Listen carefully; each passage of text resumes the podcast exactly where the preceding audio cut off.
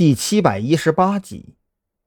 想到这里，黑狼不得不按耐住自己的暴怒情绪，用相对温和的语气开口说道：“长阳，我实话告诉你吧，你抓住的人正在做一件对上边非常重要的事情。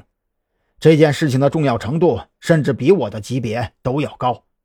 如果你继续揪着这帮人不放，不但你要出事儿，就连我也要跟着你一起玩完。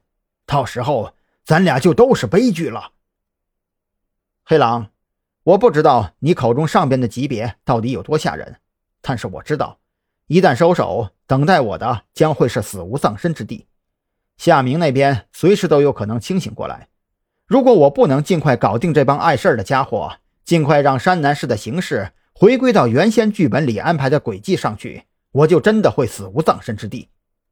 张扬说到这里，声音也放低了不少。用一种略带冷嘲热讽的口吻继续说道：“而且，黑狼，你想想看，就算我现在收手了，你真的就安全了吗？你比我加入子午会更早，以你的智商，难道还没有看清楚这个组织的真正面孔吗？”听张扬这话，黑狼也是浑身一颤。张扬的话虽然有些危言耸听，但是黑狼深知。子午会高层的真正手段，张扬所说的情况并不是没有可能。黑狼，我也不跟你绕弯子了，我现在基本上能够猜到他们到底在干些什么，甚至我还有了一个大胆的想法，就看你有没有胆子跟我一起疯狂一把。张扬如此说着，心里却是暗自欣喜起来。他之前还在发愁。该用什么样的借口将黑狼骗到山南市？可现在看来，玩炸药的这帮人可帮了自己不少忙。黑狼那边听到这话，微微一愣，他没想到张扬的胆量竟然如此之大，更没有想到自己竟然从心底里升起了一丝动摇。面对这道两难的选择题，黑狼觉得自己再一次站在了人生的十字路口。走错一步的后果，或许就是粉身碎骨。可万一走对了呢？想当年跌入人生低谷的自己，不正是凭借一场豪赌才咸鱼翻身的吗？说仔细一点黑狼不由自主地开口说道。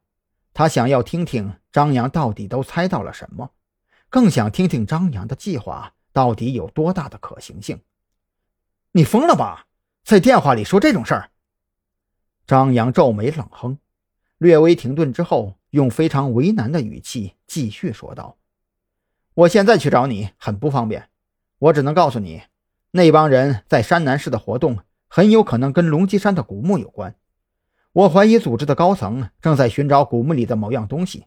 如果你真有诚意，就带上几个亲信来一趟山南市。一方面，我想借你的手去做掉夏明这个威胁；另外一方面，”我们见面谈更有利于相互信任，你说呢？去山南市，黑狼下意识的就要开口拒绝。